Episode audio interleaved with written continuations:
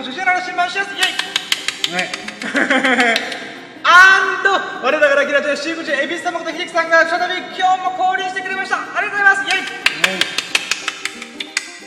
はい、ということで、よろしくお願いします。いやー、今ですね、絶賛、恵比寿さんはですね、私のスイッチライトの、えーミニゲームを大量にやり込んでおります。今、ゴルフですかね。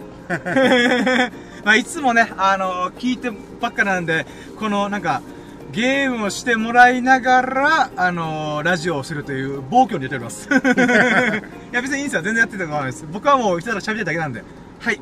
でね、あの、今回がですね、シャープ225ということで、225回目の、えーラッキーラでございます。今回のテーマがですね、フォートナイト初心者の僕が1位を10回勝ち取れたラッキーを語るラジオというふうにお送りします。イェイね さあ、イビスさんがホールインワン取れるんでしょうか？でね、あの、昨日、昨日もラッキーラジオして、まあ、昨日でね、数日分、4日分のラッキーをね、振り返ったんで、あれ、今日なんかあったっけな？みたいな。まあ、エビスさんとね、お仕事の手伝いしてもら、あ、させてもらったりとか、あの、そういうこともあったんで、本当にありがとうございました。っていうことでね。うん、まあ、そういうものもありつつ、うーん、やっぱ一番でかかったのが、フォートナイト今日もやって、合計10回以上ナンバーワンになれたという。うーん、ラッキーはやっぱ一番でけえかなと思って。うーん、やっぱね、一、うんまあ、まず、フォートナイトを知らない人に今更ながら言うと、まあ、なんだろうな、PUBG とか、荒野行動っていうのかな？とか、えー、Apex Legends とか、フォートナイトとか、あの、バトルロイヤル形式のオンラインゲームなわけですよ。それが、まあ、1試合ごとに、まあ、100人、世界中から同時接続してるユーザーの中で寄せ集めて、え100人の中で1位をき競い合うみたいな。うん。で、お互いがドンパチしまくって、なんか勝ったり負けたりとかするんですけど、まあ、勝者はたった1人だけっていうことで、まあ、1位が、これ100人中1位が、まあ、勝ったやつみたいなのになるんですよね。うん。その中で、ショート、フォートネット初心者の僕が10回勝てました。いやー、嬉しい。うん。まあちょっとその喜びをね、この後喋っていこうかなと思いますので、えー、じゃあ行きましょうかね。やろうとも準備はいいか?よーそろーシエラの新聞プレゼンささやかな日々のラッキー語るラジオ略してラッキーラジオ Here we go! フォートナイトイェイあなたの項目に狙いを決めて、えー、なたちをバキュンフォートナイトだけにね。うーん。まあ、ということでね、あの、まあ、昨日、224回目、エビスさんと一緒に、えー、ラジオをさせてもらったんですけども、まあ、4日分のラッキーを、まあ、さっきも振り返ったよと。で、その中で、じゃあ今日あるのかいと。あるのかいないのかいどっちなんだい？ってことなんで、ある。うん、今日もラッキーいっぱいあるってことで、あのー、まあ、今日の朝から振り返っていくと、うーん、まあ、しょっぱなからね、朝起きて、あ、違うな。朝起きてじゃねえや。昨日ラキラジ終わった後に、エビスさんに送ってもらって、まあ帰りましたと。帰った後に僕何したかっていうと、フォートナイトやりました。フォートナイト。うーん、仕事終わって、エビスさんとラジオやって、その後、あのー、フォートナイトも今ドハマりしてる真っ最中なんで、どうしても僕はドラゴンボールコラボの悟空とビル様欲しいとか、あとはいろんなことやってみたいってことで、えー、まあ調子乗ってたわけでございます。で、そこから、もうがっつり数時間、フォートナイトばっかやって、うーん、で、その中でね、もうだから、しょっぱなの時点でラッキーが舞い込んできたわけですよ。うん。それがもう一発目から、フォートナイト初心者の僕が1位を10回取れましたっていうラッキーです。イェイイェイ ありがとうございます。ビリヤード。まさかスイッチライトでビリヤードやるとは思いませんでした。あれ？僕全然それ触ってなかったんで、あ、そういう感じでやるんだと思って。ちょっと、ちょっと今、あの、フォートナイトの話のために、ちょっと今、ビリヤード僕も確かにやったことないから。へそう操作方法から。これタッチパネル形式じゃないですかね。これでなんか、スイーンっていけません？うん打つのはできるんだけど、はい。あれ？一番狙わんといけないんだけど一番に合わせきれないな。え、あ、ごめんなさい、ちょっと、あ、あおー。ごめんなさい、今ラジオでわかんないっす。はい。ということで、今ちょっと、ゆびさんが絶賛、あの、リアルでのビリヤードハマってるのに、スイッチライトのビリヤードにハマりかけてます。しかもなんかこれ面白いっすね。あの、角度が、こう、ちゃんと計算されてますね。うんうーん、なんかこれちょっとリアルのやつのシミュレーションになりそうっすね。なんか、この角度で行くのかみたいな。まあ、ゲームはちょっと簡単だよねうーん、まあ、リアルだと、予期せぬ動きしますからね。ううんん。すげえ、スイッチライトを真横から見る人初めて見ました。あ、まあ、で、フォートナイト。えーと、なんですけども、まあね、あの、今回のサムネイル、僕のスタンド FM 史上、最もかっこいいと言っても過言じゃない、あの、フォートナイトでカメハメハが売ってると、今コラボ実施中で。で、そのカメハメハで、えー1位を取れたという記念すべき写真を今回使わせてきました。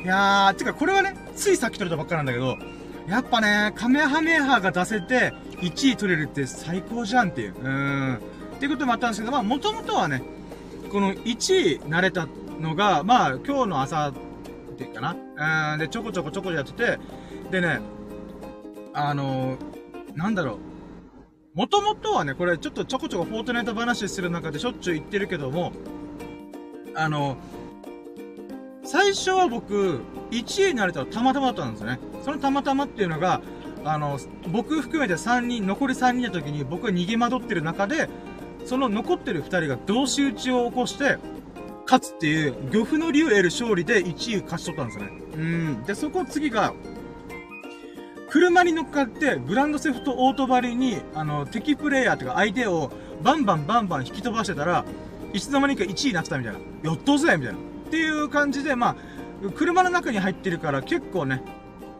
相手も攻撃するのが大変だったりするから、そういった意味ではね、まあ、ちょっと低いっちゃ低いみたいな。で、それをね、スサノオくんと友人喋ったら、あ、だから僕のラジオ聞いてくれてて、え、深夜らしいな、みたいな。うん、なんか逃げまくって、こう、なんていうかな。あの、正々堂と勝負しね、みたいな。うん、って感じで笑ってたんですけど、まあ、そう思うよね。俺もそう思ってた。だけども、今回のね、1位を10回取ったってことはね、全然話が違うんですよね。それちゃんと勝負をした上で、勝ちまくった10回なんですよね。やっぱそれが大きく違う。うーん。だからね、スサノオくんも最近僕のラジオ聞いてないっていうのは、まあ残念だけども、あの、スサノオくんが聞いてない間に私、とんでもなくレベルアップしたフォートナイト1位を10回取る。つまり1000人中、1000人で戦って、まあ僕、あ、まだ990人で戦って、あの、1位を取るっていうね。あー、私はね、もう感動しました、自分の、自分の成長っぷりに。うん。で、それゆえにやっぱフォートナイトがめちゃくちゃ面白くて今、もうドハマりしております。うーん。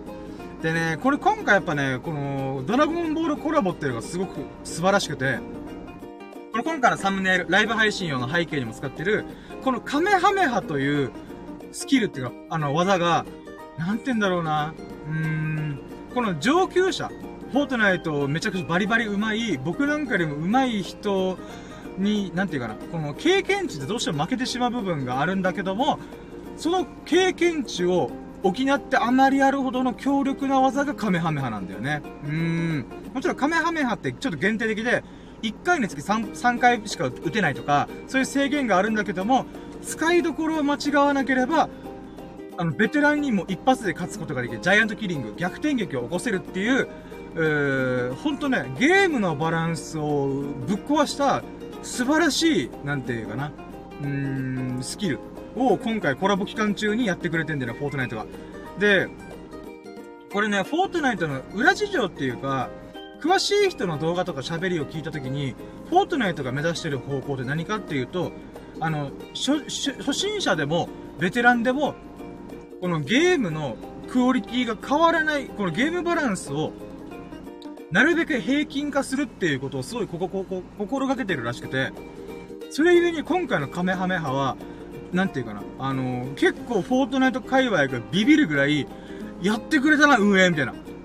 このベテラン勢が普通に負けても負けてしまう、とんでもねえ、えーと、だから麻雀でいう役満ぶち込まれるみたいな。うん、初心者に役満やられてや、マジでみたいな。っていうぐらい、衝撃的なゲームチェンジを起こしたんですよね。で、それをきっかけに僕は、あれ？ちゃんと正々堂と勝負して1位になれたみたいな。っていう喜びがあったんで、そこから、なんでちゃんと銃で戦ったりとか、なんていうかな、相手をちゃんとぶっ飛ばすみたいな。っていうのを、カメハメハ使わずにやり始めて、合計10回1位を取りました。いやで、なのでちょっとこれがね、すごい嬉しかったです。で、その流れで、えーっと、まあ、昨日のラッキーラジでも喋りましたけども、えー、孫悟空のコスチュームと、あの、ビル様っていう、破壊神ビル様っていうキャラクターのコスチュームを、購入するための軍資金が、えー、今回無事貯まりました。イェイ嬉しい。なので、家帰ったら速攻パソコン開いて、パソコンからフォートナイトでアクセスして、あのビルさんと孫悟空の、あの、コラボコスチュームというか、うん。を購入しようかなと思っております。いやー、しかもこれ、昨日も話しましたサブスクで、1300円しか払ってないのに、合計僕4000円分ぐらいお得なんです。お得な状態になってるんで、めっちゃコスパいいじゃん、これっていうね、衝撃がありました。うーん。まあ、その喜びもね、この後控えてるんで、すごい楽しみです。っていうので、そこから寝て、で、まあ、ABS さんと仕事をするっていうことで、夕方ぐらいに起きて準備して、で、ABS さんと合流して、まあ、本当ね、あのー昨日、一昨日ぐらいに恵比寿さんから攻撃があって、今日水曜日仕事手伝いお願いできるみたいな LINE があったんで、ぜひともよろしくお願いしますと。あーもう速攻返信したはずです。あ返信したはず？うん。うん。で、えー、今回無事、ちょっとお仕事のお手伝いできて、しかも安全に無事故で終わったことがまたありがたいなと思います。ありがとうございます。ね。で、えーと、まあ、結論から言うと、恵比寿さんとお仕事をして、まあ、無事に終わったってことになりますし、まあ、売り上げの方も、この売り上げ目安ラインのちょっと下を下回るぐらいでギリギリ、なんていうかな。まあまあまあ、やってよかったんだと、まあ、わかんないです。僕、秀樹さんがど、あ、恵比寿さんがどう思ってるかわかんないですけど、まあ、まあ、ギリギリ、みたいな。うーん。まあ別に、全然大丈夫。まあ、土日でカバーするっていうのもちょっとあると思う。あ、金土か。うん。でカバーするというのはあると思うんですけど、まあまあ僕としてはお手伝いしてる意味なんで、あ、よかった、僕、なんか、恵比寿さんのお仕事手伝いに貢献できてるなと思って。うん、んまあそういったことでも含めてもろもろ、無事にお仕事のお手伝い、大工業が、えー一日無事に終わったことが喜ばしいなっていうラッキーがありました。はい。で、細かいラッキーで言うならば、細かいというか、その、その中で、え大大根の手伝いででっかいくくりの中で、あの素晴らしいラッキーがまたいくつかあって、恵比寿さんにドリンク2本と、どら焼きをおごってました。イェイありがと。うございます。ありがとうございます。い、やー、最初道中この、なんていうかな、現場に向かう最中にドリンクを1本まずおごってもらって、その時僕いちごミルクいただきました。ありがとうございます。で、その後仕事の途中で、え2本目。うん今度は、あれ、今度は、あ、僕、ん？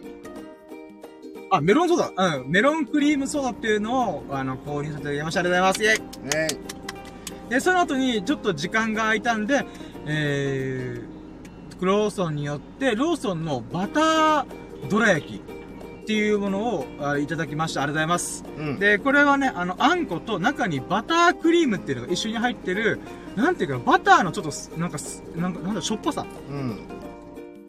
なんかしょっぱ甘い。あの、悪魔のようなどら焼きでした。うーん、別名僕、悪魔のどら焼き、デビルどら焼きですから、あれは。うーん、あー、これは止まらなくなるなと思いました。うーん。それぐらい美味しいスイーツをね、おごっていただき、本当にありがとうございます。ね嬉しかったです。で、その後ね、ちょっと、ちょっと1時間ぐらい空きがあったんで、ちょっと仮眠したりとかして、まあちょっと頭すっきりした状態でまたお仕事もできたんで、よかったなと。うん。で、その流れで、あ、そうだね。これはちょっとまた別のラッキーだなと思ったのが、あの、エビスさんの青春時代の話をいろいろ聞かせてもらいました。ありがとうございます。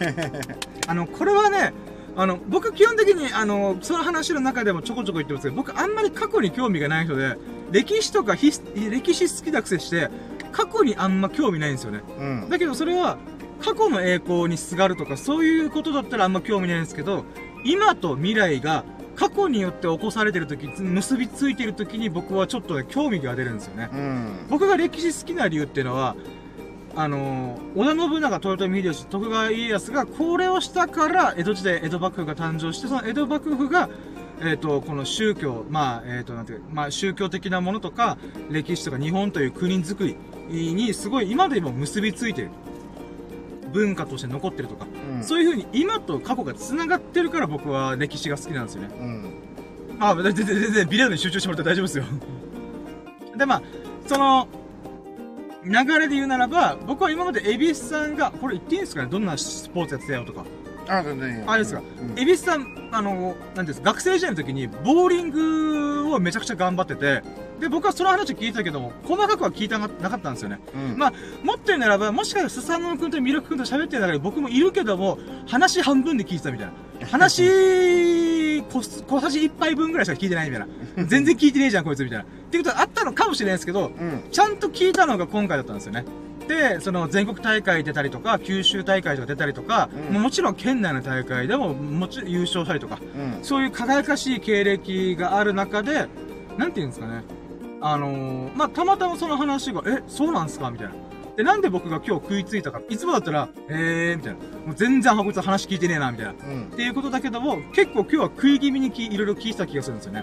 うん。で、あれがなんでかっていうのは後で振り返って、振り返って自分で振り返ってみて、あ、そうだ、これだからだと思ったのが、今、エビスさんってすごいビリヤードに真剣なんですよね。もう、今日、熱狂してるわけですよ。うん。ほぼ毎日、プールバーに行って、まあ、ビリヤードつくなり、そのマスターと交流、コミュニケーションして、うん。なんかこう、道具とか、あのーなんていうんですか、その、状況っていうんですかね。うん。いろいろチェックしたりとか、チェックっていうかまあ、なんていうか、あの、スタッフの人と話し込んで、ちょっと試し打ちしたりとか、うん。もうそれぐらい熱中、熱狂、もう熱が、あちちちぐらいの、うんうんそれぐらいの熱量を感じるわけですよ。で、僕は本当に、まあずっと言ってますけど、何かに真剣に挑戦してる人をビューティフル、美しいと思う人なんで、うん。そういう蛭子さんのスタイルがいいなと思ってて、なんか、あのーやっぱ、その流れでなんか、何かに真剣に打ち込むこと、もしくは勝負事をするときっていうのは、やっぱ勝ち負けがあったりとか、うん。もちろんなんか、たかが趣味というかゲームなのかもしれないけど、でもやっぱ、真剣に取り組んでこそ見える、一歩踏み込むことで見える景色があるって僕は思うんですよね。うん。そういった中で僕はやっぱ齢30にしてやっと YouTube だってブログとかなんか仕事、仕事っていうかライスワーク食うための生きていくためのお金稼ぎじゃなくて自分の人生を有意義にするためにどうにか金稼げねえかなとか、うんどうにか世の中に価値提供できないからあ YouTube やるかみたいな、うん、まあまああの金稼ぎたいなと思ってうん。でそれで今 YouTube に真剣に取り組むまあちょっと今動画お休みしてますけどうん。でもやっぱ真剣に取り組んでるからこそせっかく作った動画が全然再生されなかったりとかうん。まあもうそんなもんザラなんですよね。で、その中で時々1000回再生突破する動画が現れて、うわ、マジかみたいな、うんっていう喜びがあったりとか。あーまあそういう浮き沈みがあるんです。やっぱそれは、今まで僕は100本以上動画、まあしょうもない動画も含めて100本作ってますけど、その中でもやっぱ100回以上僕は、なんていうんですかね、勝負して、あの、世の中に認められ、弾かれ、お前の動画つまらんみたいな、パチンって弾かれるみたいなのを繰り返してるからこそ、一喜一憂が激しいんですよね。うん。、で、何が話したいかというと、エビスさんのビリヤードでもこの前初めてのビリヤード大会、生まれて初めてのビリヤードの大会出て、まあ、まあいろんなあ、まあ、結果があったと。で、その結果をやっぱ真摯に受け止めるしかないなとか、うん。なんていうんですか。でもそれでもやっぱ大会にチャレンジするっていう、その素晴らしい挑戦っぷり、うんうんとかやっぱ、えー、なんていうんですかね。えーそういう話をいっぱいしたんですよね。はい。で、その真剣論っていうんですかね。何か、何かに本気で打ち込んだり、何かを、だから挑戦論とか真剣論とか、うん。まあ、熱中論とか熱狂論。まあ、なんでもいいんですけど、うん。何かに本気で取り組んでる人っていうのは、やっぱどっかで、悔しさとか、うん。へこむところと、なんていうんですかね、正面衝突としてぶつかり合わないといけないみたいな。うん。だから、壁にぶつかって砕け散ったとしても、もうそれは腹くくってやるしかない。覚悟決めてやるしかないみたいな。まあ、うん覚悟と言ったらすごい大げ大事かもしれないけど、でもそれぐらいのつもりじゃないと、なんかそういう、なんていうんですかね、ものに真剣に取り組めないっていう部分があるかなと思うんですよねう。ん。で、まあ、何が言いたいかというと、そこの、真剣論を、ちょっと昨日とか、前々から話してて、で、今回のボーリングの話がそこに結びついたんですよ、僕の中で。あ、なるほどと。恵比寿さんが若かりし頃、10代、20代の時に必死に取り組んだボーリングの勝負感っていうんですかね。あの、真剣の世界っていう真剣に取り組んだ世界っていうのがあるからこそ、そのビリヤードも、その延長線上にあるっていうんですかね。うん。あだからあの時の経験が今にめちゃくちゃ結びついてるっていうのを僕の目線から見てあそういうことかと、うん。あーなんか結びついたからこそあこれは歴史だとあー 蛭子さんの人生をかけた歴史だなと思って、うん。あーだから変な話無駄なもの一個もねえんだよなと思ってただ僕がそれをやっぱけん今と結びついてないとへーっていう風になんか全然話聞いてないみたいなことがあるんでちょっと自分の中で反プチ反省もありました いやでもやっぱ今と結びついてるからこそその過去が輝くっていうのはあるなと思ってうんうんだから、エビスさんはちょっとしばらくボーリングやってなかったっていう話も、まあ僕たちと出会う前に、僕と出会う前にあったと言ってましたけども、うん。でもやっぱあの時の20代の頃必死に頑張ったものが今にもまた結びつくっていうのは、なんていうんですかね。変な話、life is wonderful だなと思いました。人生って素晴らしいと思いました。あの、かつてやってて、で、なんか数年、十数、十年ぐらいわかんないですけど、うん。やら、取り組んでなかったものが、なんていうんですかね。でもそこで、ボーリングによって育まれたメンタルっていうんですか、心っていうんですかね。うん。その、む向き合う姿勢、な何かに真剣に取り組むむ姿勢っていうかスタイルっていうんですかね。うん。それがそこで磨かれたからこそ、今、ビリヤード、うん、で、その姿勢を持った状態で、そのまま流れ込むことができるみたいな。う。うんーん。で、僕はそれを、やっぱ動画にチャレンジするとか、ブログにチャレンジするとか、うん。そういったもので、この2、3年でやっと体当たりで、体当たりで、実感できたことを、まあ、エビスさんに喋ってみたら、あ、それ、それはすごい気持ちわかるよ、というふうに、まあ、いろいろ、なんていうんですかね、あのー見守、見守ってくれてたわけですよ。うん。で、やっぱ、なんていうんですかね、それは周りの人で結構、なんか僕の話を通じる人が少ないっちゃ少なかったんですよね。別にそれがいい悪いじゃなくて、なんか何かに真剣に取り組んでる僕に対して、なんか変な話、なんか昔の会社の同僚とかだったら、なんか実は陰で笑ってたとか、うん。まあそういう話がある中で、なんか、エビスさんをずっと、ま、前から僕動画とか何かしらチャレンジするときから、あの、ずっと見守ってるとか応援してくれてるなーっていうのがあったんですよね。うんで、。それはなんでなんだろうなっていうのが、今回、やっぱと、やっと解き明かされたわけですよ。うん。ボーリングで真剣に向き合った時の経験があるからこそ、僕が今 YouTube の動画とか、ラジオとかブログとかで、ああ、これ失敗した失敗した、全然バズらねえ、バズらねえ、バズらねえ、みたいな。うん。っていうことで、吸ったもんだして、なんかし、七点抜刀したりとか、のたうち回ってる姿を見ても、なんか別になんていうかな、あの、大丈夫？動いてれば、行動してれば、あの、なんだろうな。なんかひ、道切り開けるよ、みたいな。あの、もがいてるか、もがいてる人にこそ、なんていうかな、その力が宿るんだよ、みたいな、なんかそんな感じの会話とかいろいろやってたんですよね、これまでも。うん。やっぱそこの源泉が、そのやっぱ10代の時のボーリングだったんだなーっていうのを、なんかね、話聞けてよかったなーと思って。うん。あまあこれはちょっと大大事っぽく聞こえますけど、でもそれぐらい価値がある話を、いい話を聞かせてもらったなっていうラッキーがありました。うん。まあそのラッキーとフォートナイトの、あの、1位を10回取ったラッキー、じゃあどっちかなと思ったら、うん、フォートナイトになりました。今回のだとフォートナイトになりました。まあ、フォートナイトが分かりやすいかなと思って。うん。まあ、っていうラッキーを、その、お仕事もお手伝いしながら聞かせてもらいました。うん。で、その後は、まあ、無事お仕事も終わって一段落して、えーっと、そうね。まあまあ、いつものプールバーに行くか、って言って、わーって行って、飯、あ仕事終わりの飯食いに行くみたいな。っうんて。いう流れで、まあ、いつものプールバー行って、まあ、ビリヤードやろうかなって言ったんですけど、お腹空いてるから、まだ閉店時間もそろそろってことで、ご飯だけ食べて、ちょっとまったりしようかと。ゆ、うんゆんたくしようか、みたいな。ってなったんですね。で、その中で、まあ、とりあえずご飯だけで言うならば、カツカレー食べましたいや、美味しかった美味しかったね。今日は、その閉店間際なんで、ご飯、お米があるかなーっていう不安があったんですけども、無事ありました。うーん、めちゃくちゃカツカレーうまうまかった。しかも、このカツカレー食べたのが、エビスさんと、なんかカレーの話また今日もらったんですよね。うん。カレーってなんでできてるみたいな。あ、カレーってなんか、冷静に考えたらわけわかんない食べ物じゃないですか。じゃがいも、人参、肉とかいろいろあったけど、待って待って、カレーのルーとかカレー粉って何？って思って、32年僕人生過ごしてきましたけど、カレーって何そういえば？みたいな。っていう、なんか、料理が全くできない僕が、やっとカレーと向き合ったんですよ。これまで美味しい、幾度となく食べてきたカレーを、やっと真剣に向き合って、真剣っていうかちゃんと向き合って、カレーってなんだろうなと思って調べたんですよね。で、まずカレールーとカレー粉が大きく違うよと。まあ、インド発祥で、えっ、と、インドの場合はスパイスとかカレー、カレー粉？カレーの粉を使って作った、なんかシャバシャバカレーっていうんですかね。うん。液体チックなカレー。で、あの、日本のカレーっていうのは、ルー、カレーのルーを使った、まあ、うーん、ものなんですよね。ちょっとトロトロしてる。カレーなんですけど、ここに大きな違いがあると。だからカレーのルーとは一体何なのか？っていう話、話をしてて、もう僕、今最近気をつけてることは、気になったことはすぐググるっていう風に決めてるんですよ。うん。で、まあ、それはエビスさんも僕の姿を見て多分、あれ、すぐ調べるな、深夜みたいなことがあると思うんですけど、まあ、それを癖づけてるんですよね。で、その中でカレーの正体っていうのが、まあ、カレーのルー、じゃあスパイスって何？ってなった時に、まあ結論から言うと植物なんですよ。うん。だからターメリックとか、あの、なんでコ、ココナッツ？だったりとか、なんだっけな、えーコリアンダーだったかな？っていうものって結局正体何かっていうと植物なんですよね。植物の、あの、種とか実とか、茎とか葉っぱとか、それを粉にして煎じたもので混ぜ合わせたものが、まあよく見るカレー粉、まあスパイスなんですよね。うん。で、なんていうんですかね？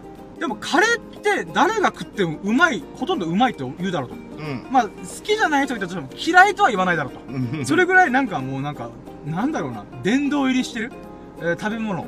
あまたある食食べ物の中で、これは間違いなくうまいぜ、みたいな。うん、中の一個がカレーだと僕は思ってるんですよね。うん。で、そのカレーの正体っていうのが、植物から生み出された、なんていうんですかね、成分で作られたものなわけですよ。で、カレーのルーっていうのは、まあ日本風にね、あのーその食卓を守るお母さんたちが少しでも手軽に作れるようにってことでカレーのルーが開発されたんですけど、カレーのルーは小麦粉とか油とか、あの、そういう、なんて言うんだろう、スパイス、さっき言った粉、カレーの粉だけじゃなくて、なんか練り込めるように、まあ、固形物化したのが、まあ、カレーのルーなわけです。まあ、さっき言った小麦粉とか、油とか、そういったいろんなものを混ぜ合わせて作ったのがカレーのルー。だからカレーの正体って、結論から言うと、まあ、日本のカレーは特にそうなんですけど、油の塊なんですよ。油で、なんでカレーが美味しいかって、特に日本のカレーはやっぱクオリティ高いという、まあ、まあ、今日僕は聞いてるんですけど、その秘密っていうのが、人間が美味しいと感じる味覚、味覚、成分っていうのが基本的に3つあると。この3つが、なんていうか、美味しいと感じるように作られてるんですよ、人間の体っていうのは。それが、炭水化物、えー、タンパク質、脂質なんですね。で、他の食物繊維とかビタミンとかいろんな成分があるんですけど、基本的には動物が、動物が人間か、人間という動物が生生存本能、本能というか、生きながらえるために必要最低限な要素がこの3つなんですよ。炭水化物、タンパク質、えー、脂質。この3つさえあれば、人間生きていけるらしい。まあ長生きできるかどうかは置いといて、うん。これさえあれば生きていけるらしいんですよ。で、だからこそ、これの組み合わせがめちゃくちゃ素晴らしいものは、うまいってみんな感じるんですよ。うん。だからこそですよ。だから、カレーがうまい理由っていうのは、炭水化物、まあ、お米とかナンですよね。で、えー、タンパク質っていうのが、まあ、鶏肉とか豚肉とか、牛肉とか、そういうものですよね。うん。で、最後に脂質。さっき言ったように、スパイスに対して油を混ぜたりとか、そういったことをするので、だからカレーが美味しい理由、まあ、特に日本のカレーが美味しい理由っていうのは、カレーのルーが小麦粉と脂質、まあ、炭水化物と油、そして、肉系、肉とかね、うんを入れて、さらにそこに炭水化物をやってる、なんていうんですかね。あのー人間が食べてうまいって思わされる、思わざるを得ないもので作られてるのがカレーなんですよね。だからうめえんだと思って。うんうんで、まあその正体が植物だと。まあスパイスというか。うん。でね、あの、その話をしてる中で、まあ、カレー、してたんで、まあ今日カツカレー食べてめちゃくちゃうめえと思って。やっぱカレーうめえと思って。うん。まあいつものプールパンのお食事のクオリティがやばすぎるっていうのもあるんですけど、美味しいよね。うまかったっす。ほんとうまかったっす。うん。でね、ちょっと話ずれるんですけど、その植物の話をしてるときに、とっても興味深いなって話をしたんですよ、道中で。まあ、カレー、あ、カレーを食べに行く途中でね。で、植物ってとっても興味深いなと思って、あの、基本的には、まあ、これさっきも話したんで、エビスさんはちょっと流し聞きしてもらえばいいんですけど、うん。うん。あの、例えば、強烈なもので言うならば、植物っていうのは、ある意味、大麻とか、まあ、ドラッグ、MDMA だったかな？とか、LSD だとか、まあ、ヘロインとかコカインとか、そういったものも植物なんですよね。で、砂糖とかも植物なんですよね。まあ、砂糖きびとか。おー待って 今、あの、スイッチのダーツで、あ、スイッチライトのゲームのダーツで、まさかのハットリック出しました。そんなことある？リアルでもダーツ上手くて、スイッチでもダーツが上手いっていう。すごいっすね。あ、まあまあ、で、まあ、あなんていうか、この植物。えー、だからカレーのうまさを引き立てるのも植物。で、味付けする胡椒とかも植物なんですよね。だからそういった意味では、なんていうんですかね。例えば、ステーキ食べましょうってなった時に、やっぱ塩なり、あのー調味料、A1 ソースとかケケチャップソースとかマヨネーズとか、何かがないと多分みんな食えないと思うんですよね。焼肉のタレとか。うん。でもやっぱそれって、肉自体には、もちろん油的な旨味はあるけども、それだけでじゃあごどうぞって言われてごた、食べてくださいって言われて、じゃあいただきますできるかって言ったらちょっときついじゃないですか。うん。やっぱそこに、こう、人間の脳みそにダイレクトに、こう、刺激、電気信号を送るのが植物なんですよね。うん。だから、その、大麻とかドラッグの話ならば、人間は植物の奴隷だっていう言葉があって、でもそれもとっても興味深いなと思って。確かに人間がうまいと感じるとか、脳に刺激がドカーンっていくのは、大体植物なんですよね。うんで、それが極まったら、極みに極まったら、ドラッグとか、ある意味砂糖もドラッグの一種と言ってもいいじゃないかっていう意見もあったりとかするんで、うん。あそういったものも全部植物なんだなと。だから植物も植物で種を反映させたいんで、自分たちの種とか成分が、この世界、もうまたブル。あ、ハットトリック、おー すごいっすね。やばば。まあ、とりあえずその植物がすとっても興味深いなと思って。で、そこでさっきちょろっと出ましたけど、塩って逆なんですよね。てか塩がとっても不思議だなと思うのが、食、いろんなあまたある調味料っていうのは植物の成分から作られてるにもかかわらず、塩だけはまた別なんですよね、確か。海からできるとか、もしくは、あの、岩塩とか、なんか割と鉱物的なより、よりなんですよね。うん。で、さらに、その、塩とかって、あの、そこら辺の土に撒いちゃいけないって言われてるんですよ。それなんでかっていうと、例えば雑草をなくしたいからってことで塩撒くとかすると、その、雑草がなくなるんですよ。っていう話があって、僕も聞いた話なんですけども、だけどその塩を土にまぶすっていうのは、禁、農業の世界で禁忌とされてる。やっちゃいけないこと。されてるんですよね。それなんでかっていうと、塩によって汚染されるらしいんですよね。うん。土壌が。で、汚染っていうちょっと厳しい言い方しましたけど、それぐらい塩を土に巻くっていうのは、植物が育たなくなる原因の一個らしいんですよね。だから雑草とかもい一気になくなるらしいんですよね。うん。だからまあ、なんていうんですかね、むやみやたらに塩は撒いちゃいけないっていうのがあるらしいんですよ。その農業の世界では。で、なんていうかな。なんか今ちょっと話脱線するんですけど、思ったのが、あの、玄関先に嫌な奴が来たら、塩撒いとけ、塩撒いとけっていうのって、清めるっていう意味があるけど、それってもしかして、その、雑草をなくすためにみんな塩撒いたとか、玄関だから。俺雑草を抜くのがめんどくせえから塩撒いとけみたいな。あれ、うん塩撒いたら塩、あ、植物育たなくなる。あ、じゃあいいじゃんみたいな。っていうのがあったのかもしれないですね。うん。まあわかんないですけど。うん。で、まあ、えー塩っていうのがとっても不思議だなと。で、なんていうかな。あの、うん、例えば、キリスト教の世界では、塩っていうのは神様の力の結晶っていう側面があったりするんですよ。塩の柱っていう言葉があったりとか、うん。あのー、まあ、なんていうのかな。何かしら人間が生きていく中で、大昔から塩は絶対欠かせないものってなったんですよね。うん。塩がなきゃ死ぬっていうことは経験則でみんな分かってたみたいな。だから岩塩とか、えっ、と、海から取れる塩。塩というものがとっても貴重な時代が一時期あ、一時期っていうかあったんですよ、歴史上。うん。まあそういった意味でも、なんかすごい不思議な存在だなと。うん。で、なんだったらちょっと漫画とか何かしらの創作作品の中で取り扱われてた、とっても面白い切り口言うなと思ったのが、塩は神様のもので、砂糖とか調味料っていうのは悪魔のものっていう言い方をするんですよ。うん。あ、これもすごい興味深いと思って。つまり、塩は神様のもの。で、さっきの構造で言うならば、植物対鉱物なんですよね。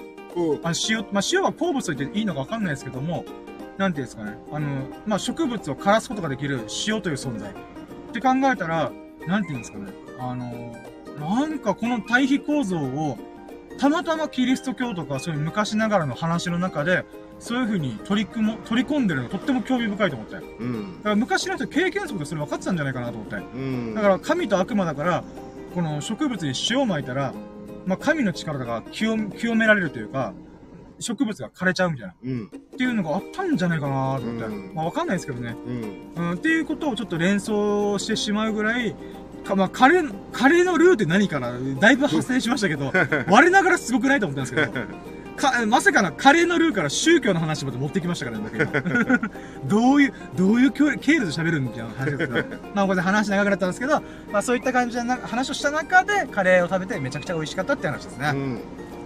で、その後僕は、あの、エビさんがちょっと別でユンタクしてくるねーっていう最中に、フォートナイトをやって、まあ、このフォートナイトの、まあ、今回のサムネイルとかスクショ、えー、を無事ね、あのー取り込めたんでよかったなと思って。うーん。いや、もっとフォートナイト最高まあ、いつ飽きるかわかんないですけど、あのー今のところドハマりしておりますう。ん楽しいうーん。で、まあ、その流れで、まあ、お店も閉まる時間帯になったので、えー私たち、えーお店を出て、えー、エビスさんの車の中で、えーラッキーラジ、エビスさんからゲストに参加しながら、えーラッキーラジできております。本当にラッキーです。ありがとうございます。え大丈夫ですか？なんかスイッチ、あの、なんか、全然やってて大丈夫ですよ。ああ、うん。まあまあ、満足しました。うん。いやー、僕が手をつけてないゲームを制覇し始めてるからなーと思って。制覇ってわけじゃないけど。ハートトリック出してほしいと思って。はい。ということで、まあ、今日もなんだかんだでラッキーは盛りだくさんあったかなとうん。思います。うーん。いや、なんか久々です。その充実したなと思いました。まあ、明日からまたバイトが2日あって、また土日休みなんで、うん。えーあと2日間はなんとかのらりくらり、えー無事に終えたいなと。えーちなみに、明日、明後日はまた距離が30分の、家から30分の現場と1時間半の現場です。うん。片道1時間半、片道30分なんで、24時間のうち1時間もしくは3時間食っています。いやー、ヒリヒリする明日、明後日がちょっと、ちょっと遠めな遠めなんですよね。あもうしょうがないそれは。ううん。っていう感じですかね。うんあとなんか、まあ、エビスさんの中で、まあでも今日ほぼ一緒に過ごしてましたからね。そうだね。まあ、ラッキーとはちょっとほ違うけど、まあ、さっき今ゲームをやって、はい。あアビラだろうと思って、はい。残念ながらあの、あの、ひねりとかが入れられたのが残念だっあー、なるほど。もう、一直線に打つしかできないみたいな。た。えっ、と、そうだね、真ん中を強弱だけでしかできないっていうのあが、ああー、ちょっと残念だ。ー。だからそれをゲーム上でやるとしたらとんでもなくシステム組まないといけないから、無理無理無理ってやったんでしょうね。うーん。まあでも楽しかったです。まあまあまあ、よかったです。ダーツも楽しんで、初力出して。ハットで。まあ今日スイッチライト持ってきてよかったなと思いました。うんうん。。まあこんなもんですかね。まあ言うて36分うん。喋ったんで、まあまあこんなもんですかね。うん。まあごめんなもう結局僕がわーって喋っちゃいましたけど。いや、まあ、その間ずっとゲームしてた。ある意味、今度からスイッチライト持ってきましょうかね。エビスさんが暇しないように。はい、ということでね、えー、じゃあ40分、約40分やっててお付き合いだけ本当に本当にありがとうございます。えー、エビスさんを本当ね、いつもいつも、あのー、お付き合いで出てるんで、もう今度からスイッチライト持ってくるようにします。で、えーと、まあ、たまたまね、アーカイブで聞いてくれたそこらの方、40分にわたりこのラジオを聞いてくれて本当にありがとう、嬉しいです。うんもしよろしければ、ハートマーク、コメント、フォローしてもらえると私、えー、調子乗ってどんどんどんどん、あのーラジオをやると思いますんで、よろしくお願いします。で、YouTube もね、あの、フォートナイト飽きたら再始動しようかなと思いますんで、ちょっとお待ちくださいませ。まあ、その間これまで作った動画は、あの、YouTube、TikTok の方で上がってますんで、ぜひともそこらをね、そこら、スタンド FM のプロフィールなんかいけますので、チェケラーしてもらえると嬉しいです。よろしくお願いします。うん。ということで、えー、ここまで聞いてくれた、お付き合いいただいた、エビスさん、そしてそこのあな、あエビスさんと、えーたまたま聞いてるそこのあなたが、ほがらかな日々と、幸多き日々を過ごすことを心の底から祈っております。Thank you for listening. Have a nice day! Yeah! え はい。ということで、えー今回がシャープ225の225回目のラッキーラジオでございました。えー今回のテーマ、えータイトルが、フォートナイト初心者の僕が1位を10回取れたラッキーを語るラジオというふうにお送りしました。もうフォートナイトマジ最高。うーん。ここから家帰ってパソコンとにらめっこしながらフォートナイトまた楽しみたいなと思います。ということで、えー皆さんもまた改めて今日も素晴らしい日々をお過ごしくださいませ。それではラッキーラジオ終了します。お聞き的ありがとうございました。終了